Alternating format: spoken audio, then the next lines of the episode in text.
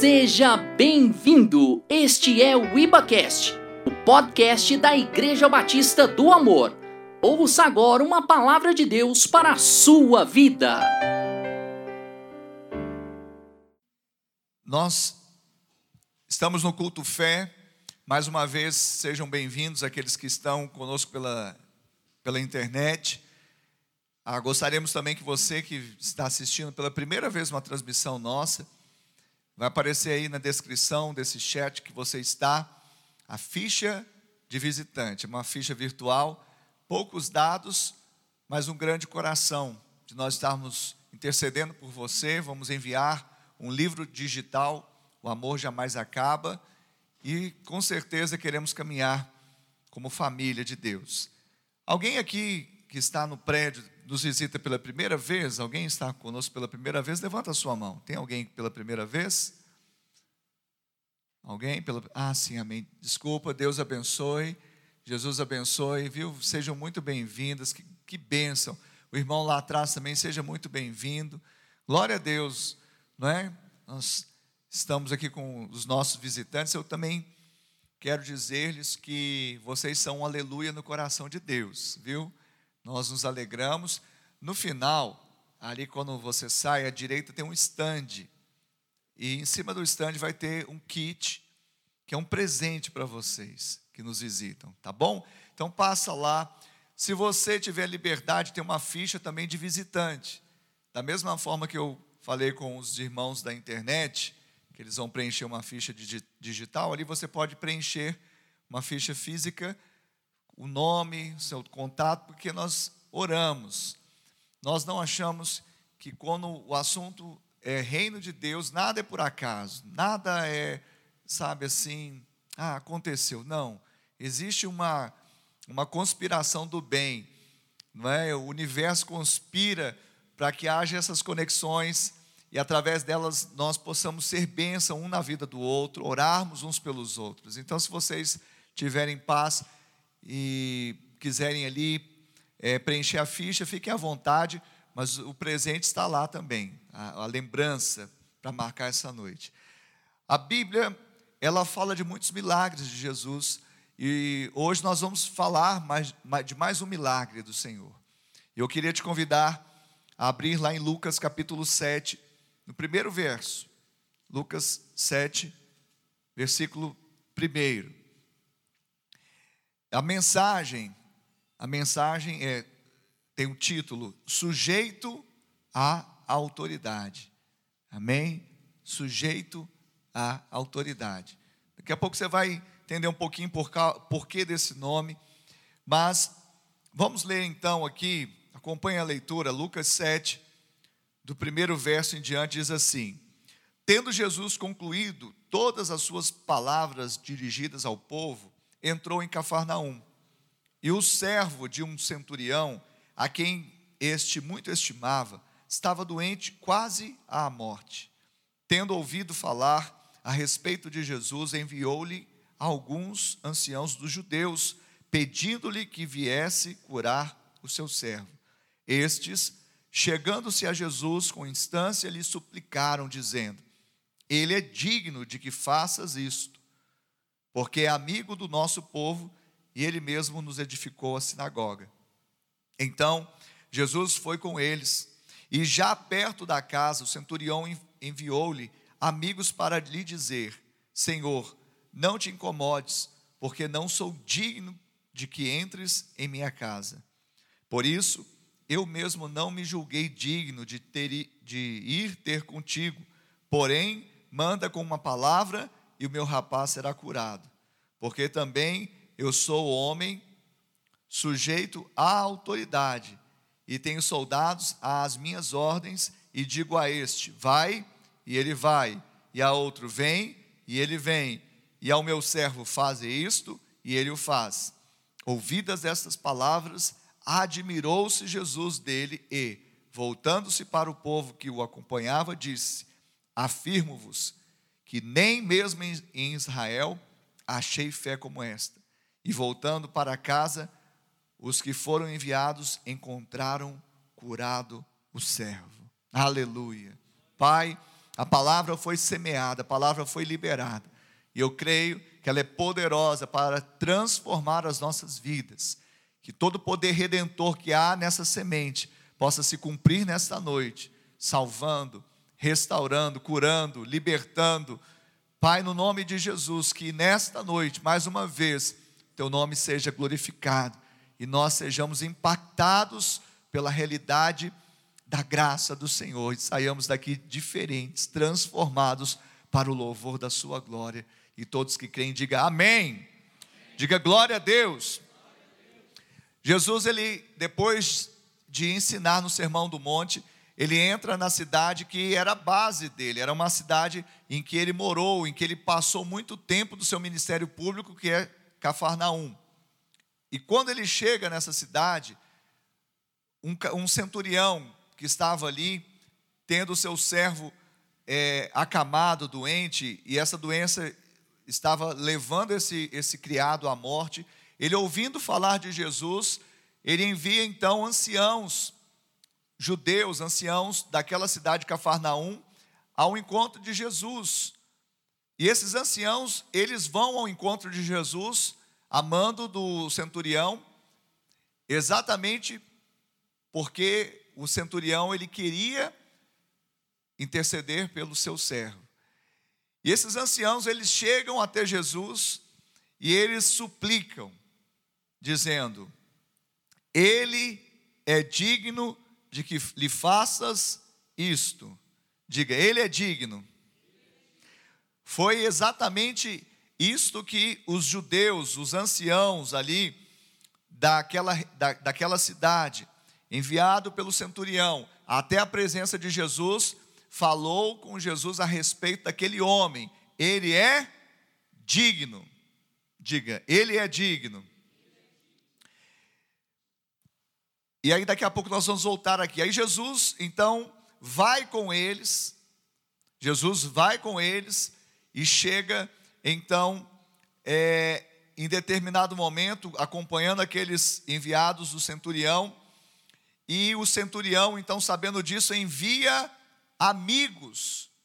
Então, enquanto Jesus estava com o ancião, com os ancião, anciãos, vou, indo para a casa do centurião, lá de Cafarnaum, o centurião, sabendo que ele estava vindo ao seu encontro, ele envia amigos e também encontram com essa comitiva que estava com Jesus no meio do caminho, e os amigos do centurião dizem: Senhor, não te incomodes, porque não sou digno de que entres em minha casa. Então esses amigos vão e levam a notícia de quem? Do centurião. E aqui os amigos dizem o quê? Não sou digno. Diga, não sou digno. O que, que os anciãos disseram para Jesus? Ele é digno. Amém? O que, que os anciãos falaram para Jesus? Os anciãos que foram enviados pelo centurião? Ele é digno. E que que o próprio centurião, quando enviou os amigos para falar, Jesus não precisa nem entrar em casa. O que que o centurião disse para os amigos dizer, dizer, dizerem ao, a Jesus? Não sou digno. Isso é importante nessa mensagem. E aí no verso seguinte ele fala: Por isso eu mesmo não me julguei digno de ir ter contigo. Não me julguei digno. Amém? E aí no verso 7, há um divisor de águas nessa história. Até aqui você entendeu. Jesus terminou o sermão do monte, entrou em Cafarnaum, que era sua base missionária, morou inclusive lá. Ao saber disso, o centurião que estava ali, era um homem de autoridade, depois nós vamos entrar, com um servo doente, acamado, à beira da morte, sabendo que Jesus estava entrando na cidade, ele envia os anciãos. Eu imagino até porque, sabendo que Jesus era judeu e os anciãos eram judeus, provavelmente frequentadores da sinagoga. Então ele envia, vai falar a mesma língua. Esses anciãos então vão ao encontro de Jesus, que acabara de entrar na cidade de Cafarnaum, e fala: Olha, Jesus, nós suplicamos para que você nos acompanhe para que você vá à casa do centurião, porque ele é digno de que faças isso.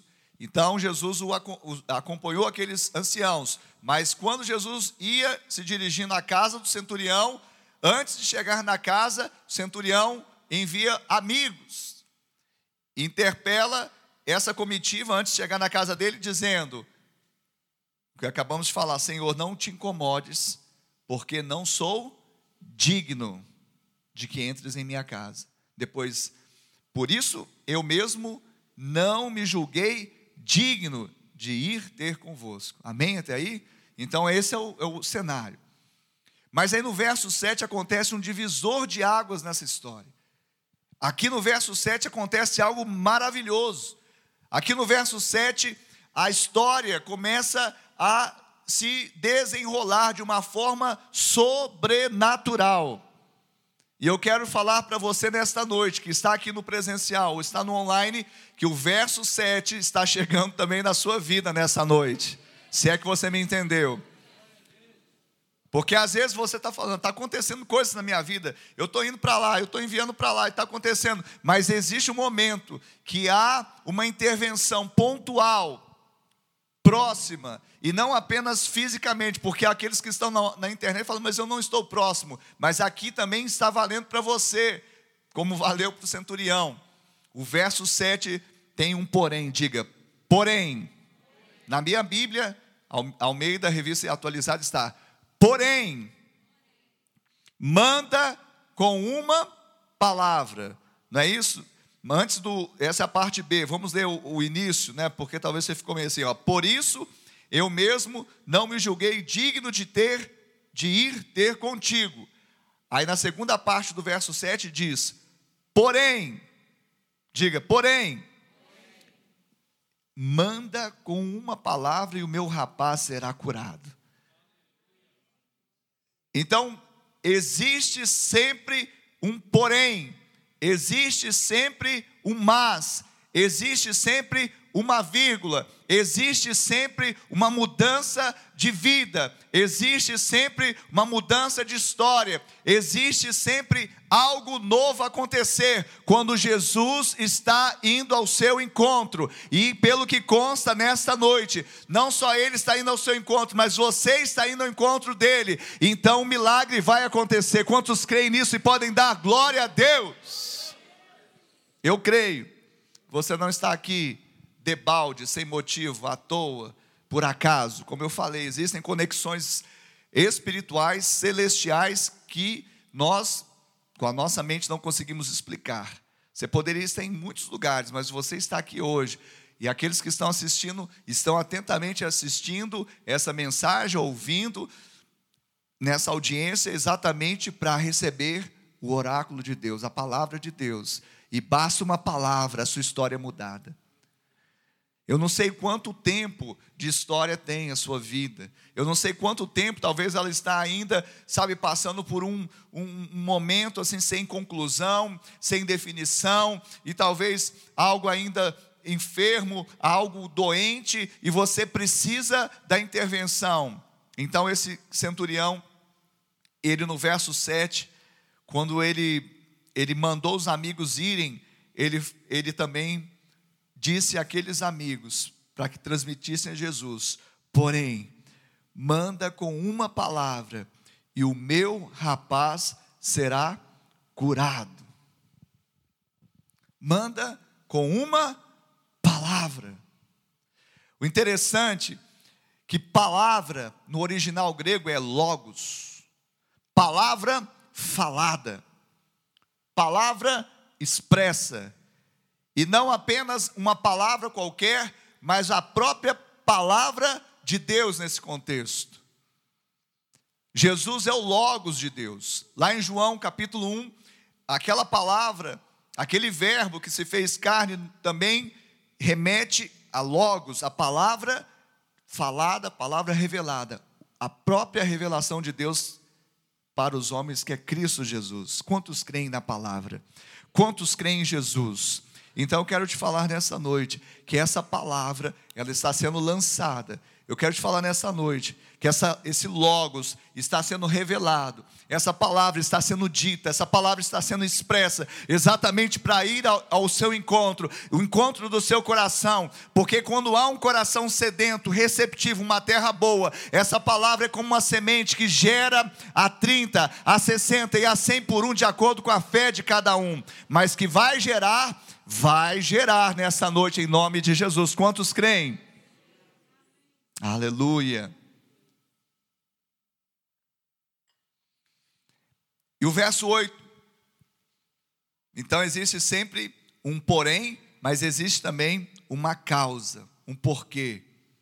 O verso 8 está, dito, está escrito: Porque também eu sou homem sujeito à autoridade, e tenho soldados às minhas ordens, e digo a este: vai, e ele vai, e a outro: vem, e ele vem, e ao meu servo faze isto, e ele o faz. Interessante, quando o centurião, e aqui eu quero entrar agora nesse contexto do centurião, falei antes para deixar para esse momento. Centurião, ele era um representante do império romano naquela cidade. Era um militar de carreira. E ele comandava uma centúria. Normalmente era, eram 100 soldados, 100 homens. Podia variar um pouco. E ele representava a autoridade do imperador romano na, na cidade. Ele era uma autoridade, por isso ele estava, ele estava acostumado. Hoje, comandante de 100 homens poderia ser um capitão. Então, ele dava a ordem, vai, ele ia, para o soldado, para aquele militar. Ele dizia, vem, ele vem, faz isso, ele o faz. Exatamente por quê? Porque havia um governo, havia uma ordem. Quando o centurião fala para Jesus, através dos seus amigos, porque também eu sou homem sujeito, sujeito no original é às ordens, eu estou às ordens. Qual eram as ordens que ele, que ele estava, humanamente falando? As ordens de Roma. Eu estou às ordens de um governo. A autoridade aqui, a palavra é exousia. Não sei se é essa pronúncia. Mas a palavra do grego ela fala que é governo, diga governo. Quando esse homem ele libera, eu estou sujeito a um governo, eu estou às ordens de um rei, eu então entendo aquilo que vai acontecer aqui. Quando você e eu temos a revelação de quem Cristo é, que Ele é o príncipe da paz, Ele é o rei dos reis, e nós estamos debaixo do reinado, do governo dele, estamos debaixo e sujeitos às ordens desse governo, não somente as nossas vidas, mas todo o universo, ele tem que obedecer às ordens do Rei dos Reis, do Senhor dos Senhores. E esse homem teve essa revelação. Exousia, autoridade, governo. Quem governa a sua vida, querido? Quem governa as suas decisões? Quando ele libera isso, eu sou homem debaixo de autoridade, ele está falando que toda autoridade está nas mãos do Senhor. Assim como eu digo vai, e um homem vai, assim como eu digo vem, um homem vem, assim como eu digo faz é isso, o homem faz. Eu também sei que o Senhor pode dar ordem, não precisa fisicamente o Senhor estar na minha casa, basta uma palavra e o universo, os anjos, os demônios tremem, os anjos fazem e o milagre acontece. Você crê nisso nessa noite, querido? Você crê nesse poder, nesse governo? Querido, melhor que você creia, porque crendo ou não, isso é real. Agora, aqueles que creem se apropriam pela fé. A fé, ela se apropria fisicamente daquilo que os olhos não veem. Porque, ah, mas será que está acontecendo? Todo o tempo está acontecendo esse exercício de governo, de reinado. E o que reina em nós é maior do que o que reina fora de nós. Maior é o que está em nós do que o que está no mundo. Lá vem o príncipe deste mundo, Jesus disse, mas nada tem a ver comigo. E se não tem a ver com ele, não tem a ver com nós também, conosco também. Amém? Então, nós estamos debaixo do governo de Deus, da autoridade de Deus, das ordens do Senhor, e quando Ele fala, acontece. Quando Ele promete, se cumpre. Quando Ele determina, se é, se é feito. E tudo aquilo que Ele prometeu, Ele cumpre. Então, esse homem, ele tem uma revelação sobre a autoridade que chamou a atenção de Jesus. E nós precisamos também ter essa mesma revelação. Mas antes de falarmos mais dessa revelação, eu quero entrar em três pontos. Quantos? Três. Três pontos que esse homem, ele, ele realmente ele vivenciou. Três momentos que ele vivenciou. Três atitudes. Três decisões a primeira delas, ele abriu mão do mérito, que era ser digno, para acessar a graça, que é reconhecer que não é digno. Vou repetir: primeira atitude, que começou a mudar a história, que chegou no 7, depois no 8, e depois, você sabe, nós lemos aqui até o final, o que acontece? Preste atenção, a atitude desse homem foi exatamente essa: abrir mão do seu mérito, abrir mão das suas qualificações. Esse homem, querido, além de ser uma autoridade em Cafarnaum, porque ele era representante do imperador romano, comandante de pelo menos 100 homens, de uma centúria, esse homem era rico. Pastor, mas como você sabe que ele era rico? Porque ele construiu, ele mesmo, o texto diz, a sinagoga. Às vezes tinha que juntar vários para construir uma sinagoga. Aliás, nenhuma cidade poderia ter sinagoga se não tivesse dez homens judeus ali. Então, exatamente para ter mão de obra, para ter recurso. Mas ele construiu a sinagoga, então era um homem de posses. Quem já fez construção aí? Quem já fez de casa, não gasta? Muito. Agora imagina construir uma sinagoga. Então era um homem de posses. As qualificações, estou falando das qualificações do centurião. Era um homem de bom caráter, porque se não tivesse boa reputação, jamais os anciãos da cidade chegariam falando para Jesus: olha, ele ama a nação de Israel, ele ama o nosso povo, ele é um bom homem, construiu a sinagoga, ele tinha reputação, ele era um homem de caráter e ele era um homem íntegro. Mas naquele momento, não foi a riqueza, mundana, não foi o caráter segundo os homens, não foi a integridade segundo a carne, mas foi exatamente reconhecer que diante daquela autoridade maior, diante da riqueza que há em Cristo, diante do caráter de Cristo, diante da integridade de Deus, ele não era digno. Então é isso que deve acontecer, porque enquanto você bate no peito e requer, segundo as suas qualificações morais, segundo as suas riquezas naturais, segundo as suas aptidões humanas, você não acessa a graça de Deus, e é muito maior, é muito melhor, é inesgotável a graça de Deus. Então, abra mão do seu mérito, da sua dignidade nesse sentido, para acessar a graça de Deus, porque nós só recebemos graça se entendermos que não éramos dignos. Porque aquele que bate no peito e fala, eu sou digno, não há graça. Pode ter um salário, uma paga, uma recompensa. Mas para aquele que quer acessar as coisas insondáveis, inimagináveis, abundantes, transformadoras, sem limite, sem limites da graça, precisa entender que não era digno. Porque se você se colocar como digno, não há graça.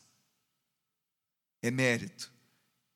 E o que, que é graça? Favor e merecido. Não há dignidade, não há merecimento. Quem está entendendo isso? Então a primeira conduta é essa: eu abro mão do meu mérito, da minha dignidade, não, não considero minha riqueza, meu caráter, minha integridade, qualquer qualificação de ter autoridade sobre homens, mas eu abro mão de tudo isso para acessar o favor do céu, o favor de Deus, o favor de Cristo. Quantos querem acessar essa graça nessa noite? Eu perguntei aqui, aqueles que estão em casa, quantos querem acessar a graça do Senhor? E é isso que é maravilhoso, porque isso não tem regras no sentido naturais. Ah, hoje eu não pentei o cabelo, será que Deus vai me agraciar? Ah, hoje eu não pus o lixo lá para fora. Ah, hoje eu falei uma coisa que eu não devia. Ah, essas coisas com a graça é que a gente resolve. Com a graça, não é fazer para alcançar, mas é ter para viver. Quem está entendendo? Então, o melhor de tudo é que você, do jeito que você está hoje aqui, eu não sei o que você aprontou, não sei o que você fez ou deixou de fazer, não sei o que está embaçado, mas o verso 7 chega. E só acessa o verso 7, o verso 8. Ah, aquele que fala assim: é, eu sei que eu fiz, eu sei que eu não fiz, na balança para mim até poderia receber, mas aquele que abre mão disso tudo e fala assim: Senhor, eu dependo totalmente de Ti, eu quero acessar a graça do Senhor, porque eu reconheço que tudo que eu tenho, tudo que eu sou, tudo que vier a ser, vem de ti, Senhor.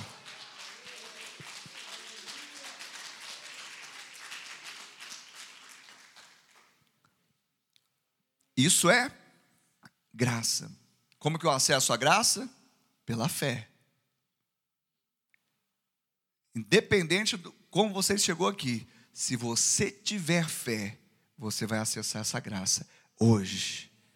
E não vai ter protocolo. Ah, eu não fiz isso. Será que o ritual está certo? Ah, não. Se tiver fé, acessa a graça, o milagre acontece. A bênção vem, o favor desencadeia. Amém? Vamos lá. Segunda atitude. A primeira é abrir mão do mérito para acessar a graça. Segundo, crer no poder da palavra de Cristo crer no poder da palavra de Cristo. Isso é profundo. Porque o que gera fé é exatamente a palavra de Cristo, é o Logos, palavra revelada, é a revelação de Deus para nós. E quando nós lemos aqui no início desse, desse culto, foi intencional, Hebreus 11, 1 a 3, pela fé, o universo foi formado pela palavra de Deus. Pela fé, o universo foi formado pela palavra de Deus. Então a palavra tem poder. A palavra, ela gera vida ou morte. A palavra, ela gera algo que nós muitas vezes não vemos, mas quando liberamos, começamos a atrair a existência. Porque a fé opera pelo falar. Paulo disse: "Crie, por isso é que falei. Cremos, por isso é que falamos". Então a fé fala. Mas não fala borracha, abobrinha, o que alguém disse que eu acho que é uma frase de efeito, não, a fé proclama os oráculos de Deus, a fé proclama a Bíblia, a palavra do Senhor, a fé libera o Logos, que é a palavra revelada, é o próprio Cristo que sai fu, e faz acontecer, aleluia. Oh!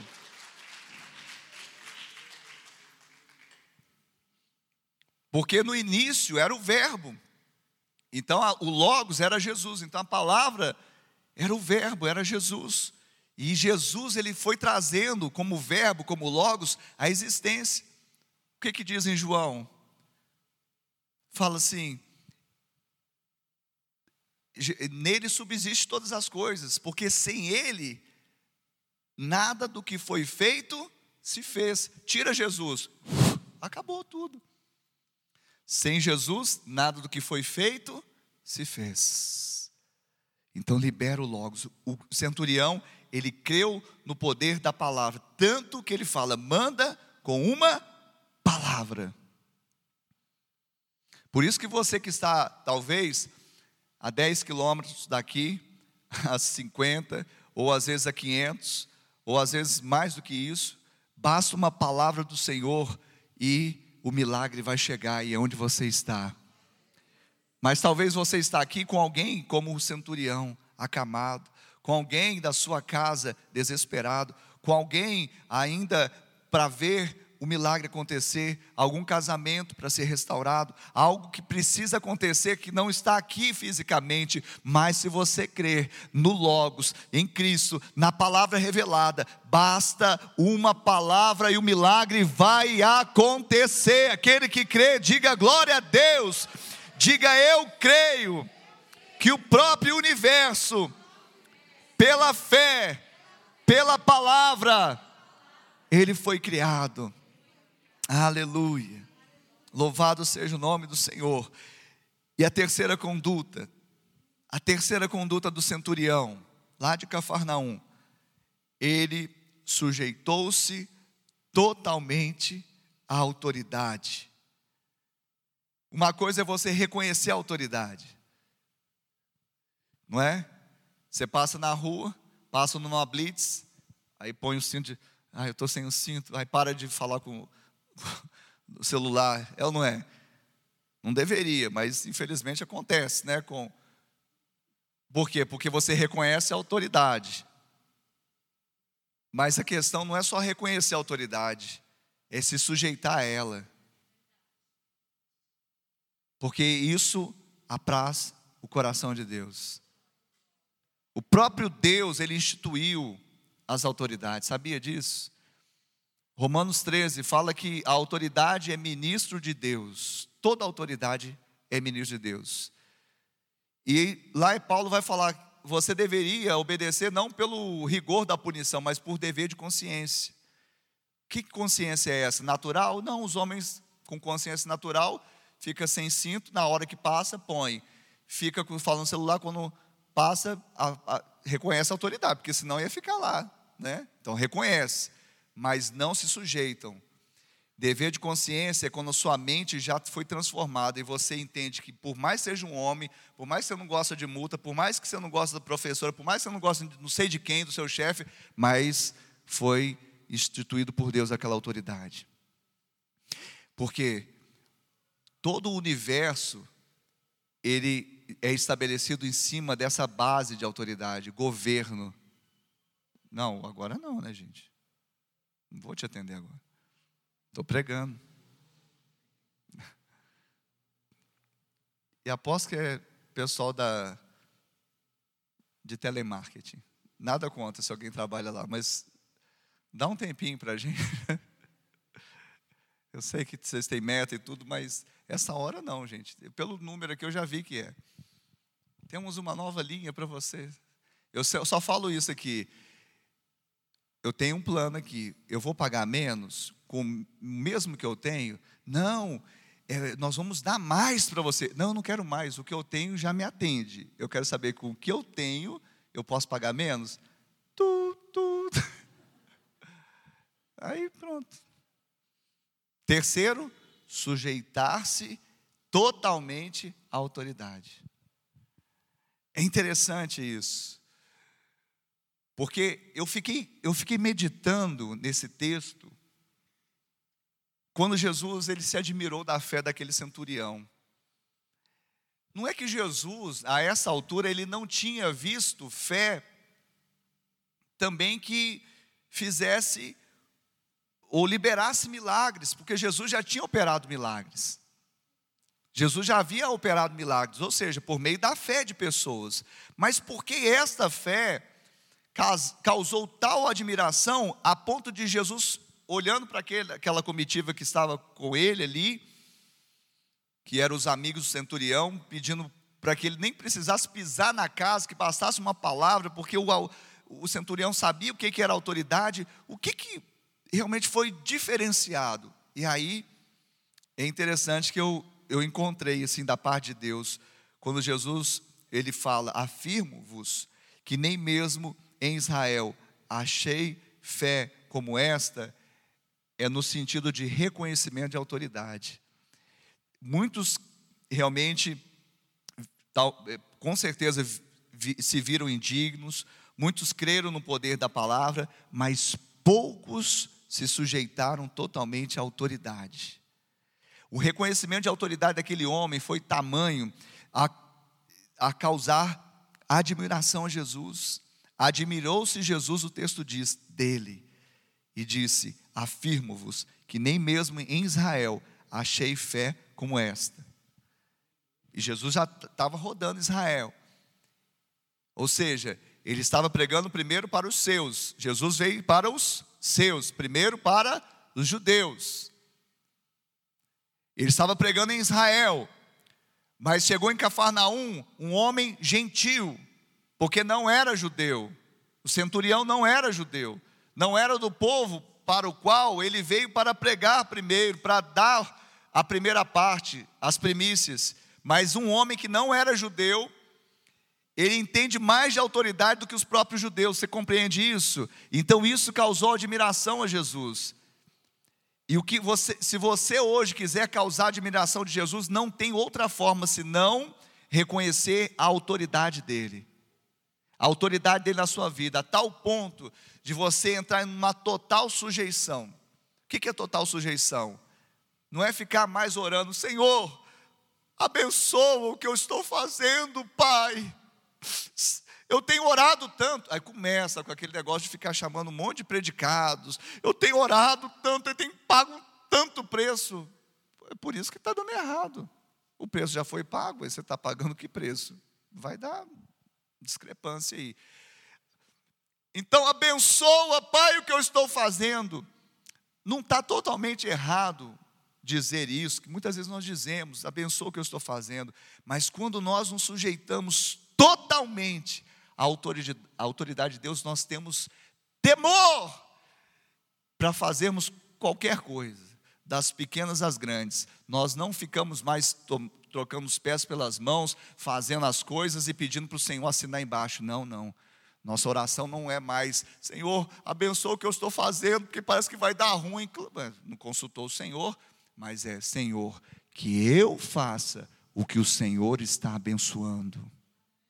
Por quê? Porque você pôs ele em primeiro, você pediu conselho, você orou, você foi para a palavra, você deu ouvido aos seus profetas.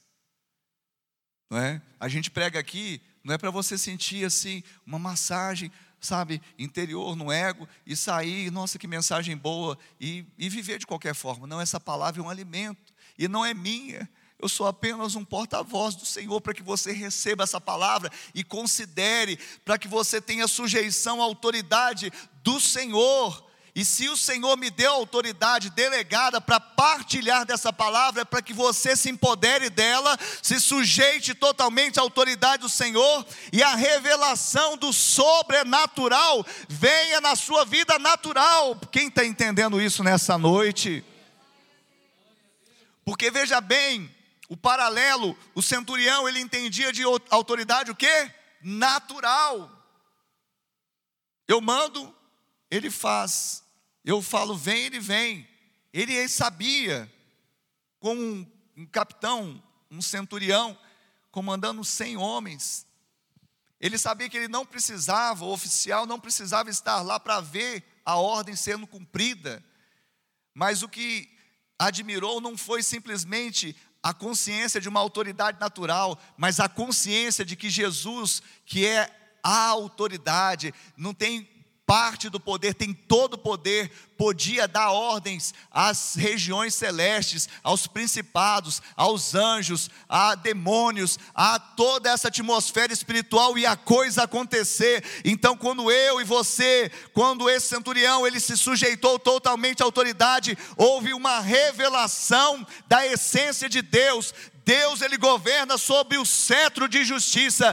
Deus ele governa sobre o trono dele e ele faz, ele diz, porque Ele é todo poderoso, Ele é o grande eu sou, o grande é o Shaddai, o Deus de toda a terra, e Ele fará maravilhas àqueles que creem, aqueles que se sujeitarem totalmente à Sua autoridade. Preste atenção, Sujeite-se à autoridade de Deus e você vai ter revelação de coisas sobrenaturais no natural. Vou repetir: sujeite-se totalmente ao Senhor considerando a Sua palavra, considerando os seus oráculos, considerando a palavra pregada, considerando o seu devocional, a sua vida de oração, sim, mas considere com tudo isso que você vai ter direção. Então, tudo isso considerando, eu estou considerando porque eu creio que Ele tem autoridade, Ele é o Senhor, Ele pode todas as coisas. O médico diz que não tem mais jeito, mas Ele tem uma autoridade limitada. Meu Deus tem toda a autoridade. O último diagnóstico não é desse homem, mas é do Senhor dos Senhores, o médico dos médicos. Quem está me entendendo?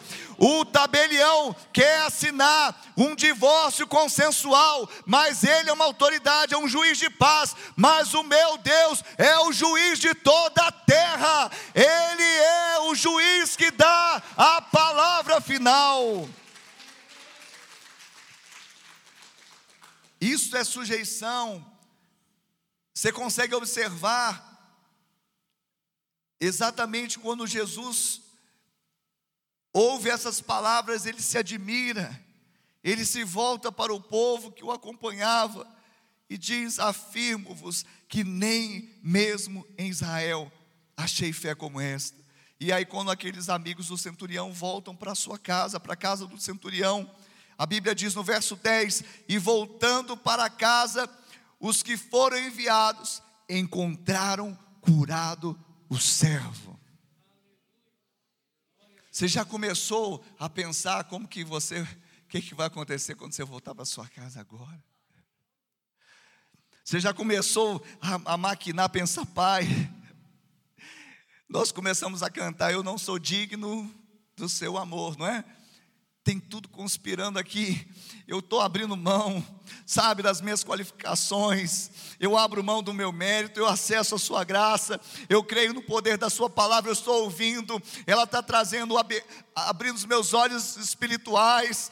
Eu sei, Pai, que mesmo os meus olhos naturais não vendo, mas pelo poder da fé e da palavra lançada, eu vou atrair à existência aquilo que não é que não existe, e agora, Pai, eu decido não mais andar de qualquer forma, ouvindo, às vezes, muitas pessoas, muitos conselhos de pessoas que nada têm a ver com o Senhor, mas agora eu decido me sujeitar totalmente à Sua autoridade, porque eu quero ver o sobrenatural no natural da minha casa, do meu trabalho, das minhas finanças, do meu ministério, da minha vida afetiva, da minha vida espiritual. Alguém quer ver isso nessa noite? Pode levantar sua mão e glorificar o Senhor nessa noite, dizer: Eu quero, eu vou, eu creio.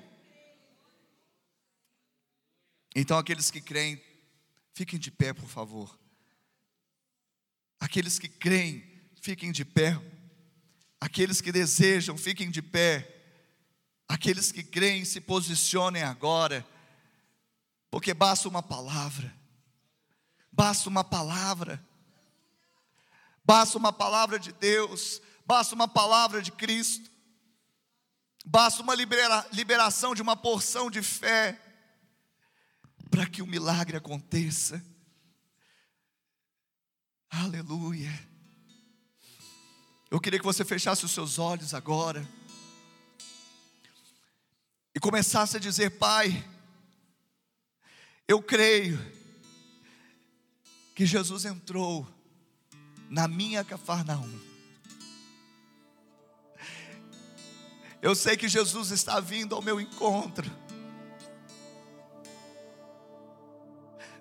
E ainda que pessoas talvez digam, ah, ele merece, porque ele tem feito tantas coisas boas. Eu abro mão das minhas qualificações, dos meus méritos, porque eu quero acessar coisas mais profundas da graça, do favor que eu não não tenho, que eu não sou merecedor, mas que o Senhor decidiu me dar. O mérito sempre haverá limites da minha performance ou da minha atuação, mas a graça não tem limites porque foi a atuação de Jesus no madeiro. Eu mergulho na Sua graça, Pai, porque eu sei que ainda que talvez os meus olhos não contemplem algumas coisas perto de mim ou na minha casa, mas eu sei que o Senhor pode liberar agora uma palavra. Libera, Senhor, uma palavra. Oh, porque eu te digo, Senhor, eu não sou digno, nem sequer que o Senhor entre em minha casa, mas o Senhor decidiu entrar e fazer dela a sua casa favorita.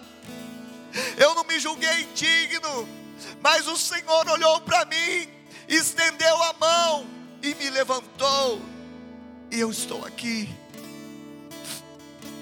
Agora haja mudança na minha história. É a sua oração também, igreja, enquanto eu estiver ministrando, enquanto eu estiver lançando palavras proféticas sobre você nessa noite. Entre em concordância. Entre em concordância. Abra os seus lábios também. Abra o seu coração. Fala com Deus. Fala, Pai, eu quero que aconteça, Deus, o que aconteceu ali no verso 7. Porém, mas palavra, palavra, comando do céu, comando do céu sobre a minha casa. Oh, oh, porque eu creio que o Senhor não tem alguma autoridade, o Senhor tem toda a autoridade. Ei, seja ministrado. Oh, xalarabalarabas. Oh, me libertou verdadeiramente. Verdadeiramente posso erguer, posso erguer minhas mãos aos céus, levantar a minha voz e adorar, levantar a minha voz e exaltar, levantar a minha voz só pra dizer: livre eu sou. Pra te adorar, pra te adorar, pra te adorar, pra te adorar. Diga eu sou livre, eu sou livre, oh, sou livre. Pai, no nome de Jesus, vai ministrando agora, Senhor, em cada coração, vai transformando cada vida, cada história. Pai, que haja a revelação da Sua graça mais uma vez nessa noite, que cada um abra mão, Senhor, dessa cultura perniciosa que nos afasta de Ti, a cultura de fazer por merecer, não, Jesus mereceu, Jesus fez, eu apenas creio e tomo posse da obra da cruz, recebo o favor, mas agora, Pai, pela fé, traga a existência, Pai, traga existência nessa casa, traga existência nesse casamento, traga existência, Senhor, nesse trabalho, traga existência, Pai, nesse ministério, nesse coração, nessa vida espiritual, traga existência, Pai,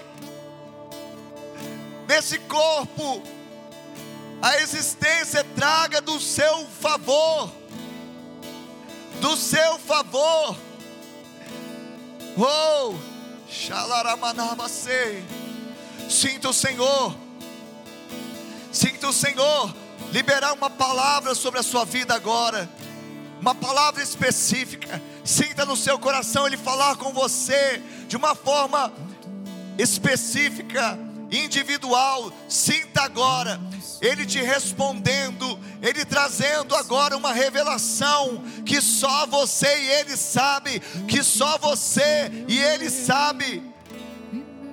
Ele está falando, Ele está liberando, Ele quer te abençoar, Ele quer transformar a sua vida de uma vez por todas. Oh, mergulhe na graça. Oh, cante novamente, filho do homem me libertou. Verdadeiramente verdadeiramente posso erguer. Levanta suas mãos aos céus, Aos céus, e declare. minha voz e adorar. Oh! levantar a minha voz e Sim, te exaltar. adoro. Levantar Oh! a minha voz só pra dizer.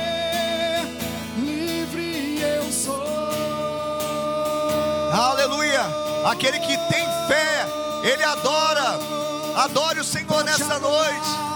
Pra te adorar, pra te adorar, pra te adorar, eu sou livre. Aquele que crê, aquele que tem fé já vê antes e já começa a cantar antes. Adore. Você tem motivos. Pra te adorar, Oh! Eu queria fazer mais uma oração com você nessa noite. Com seus olhos fechados, coloque a sua mão no seu peito, na altura do seu coração, e repita comigo esta oração dizendo: Senhor, todos que estão aqui no prédio, estão em casa, digam: Senhor, nesta noite, eu ouvi a tua palavra, e ela gerou fé em meu coração, e agora, eu confesso com a minha boca que Jesus Cristo é o meu Senhor, é o meu Salvador. Escreve o meu nome no livro da vida e salva-me.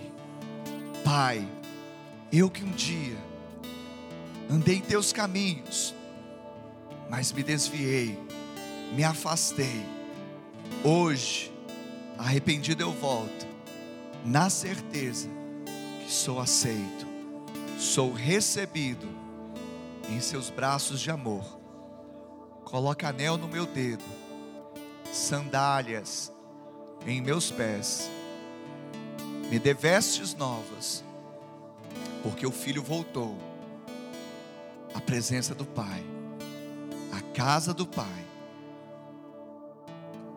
Ainda com seus olhos fechados, eu quero perguntar: se você fez esta oração que acabamos de fazer juntos e se identificou com ela, levante agora uma das suas mãos. Eu quero orar por você especialmente. Amém. Eu vejo uma mão levantada, eu vejo outra mão levantada. Eu vejo mãos levantadas aqui. Você pode levantar a sua mão se você se identificou com ela. Agora levante aí. Isso, eu vejo mais uma mão levantada. Mãos levantadas significa rendição. Mãos levantadas dizem: Pai, eu estou aqui, eu me rendo. Mas eu sei que eu tentei com as minhas forças, mas agora eu mergulho na Sua presença e sei que o Senhor já fez tudo que foi necessário. E o sacrifício de Jesus é suficiente. Se você fez na sua casa essa decisão também, saiba que a sua vida nunca mais vai ser a mesma. Eu abençoo cada mão levantada, cada vida transformada. Que os oráculos de Deus tenham um poder miraculoso de transformação de dentro para fora. E que essas vidas possam ser imersas totalmente na graça e vivam debaixo da graça, acessando aquilo que é ilimitado da parte de Deus, crendo no poder da palavra e se sujeitando totalmente ao governo do Pai. Aleluia. Amém. Vocês que levantaram suas mãos, ali fora também vai ter um irmão, uma irmã, isso, ali no estande. Se você tiver liberdade, também temos a ficha de decisão. Se você fez uma decisão hoje, se reconciliando com o Pai, ou fazendo uma declaração pública pela primeira vez a respeito disso, passa ali, anota seu nome. A fé cristã não é um conjunto de dogmas, nem uma religião. A fé cristã é um estilo de vida, através do qual nós vivemos como família. Família, nós não despedimos a pessoa, cada um mora em um. Não, família, moramos juntos, habitamos juntos, comemos juntos, caminhamos juntos. Quem está entendendo? Então, como família, nós queremos caminhar juntos. A proposta é essa. Se você puder anotar seu nome, seu contato, porque a proposta é caminharmos juntos, um amando o outro, ajudando o outro, até o dia que Jesus virá, voltará. Amém? Para você que está assistindo essa transmissão pela internet, tem o mesmo valor. Vai aparecer aí também o link da ficha virtual de decisão. Clicando ali, vai abrir um ambiente virtual também que você vai poder colocar seu nome, seu telefone e certamente faremos contato para caminharmos juntos num só Deus, numa só fé, num só coração. Amém. Sujeito à autoridade de Deus. Nós aprendemos três princípios, né? Abrir mão do mérito para acessar a graça, crer no poder da palavra de Cristo, mas o diferencial para o centurião e para nós não é diferente, é se sujeitar totalmente à autoridade. Por isso o nome da mensagem é sujeito à autoridade. Amém? Os céus, para aqueles que se sujeitam à autoridade, conspiram em seu favor. Obrigado por acessar o IbaCast. Acesse nossas redes sociais. Siga Igreja Batista do Amor. Até a próxima!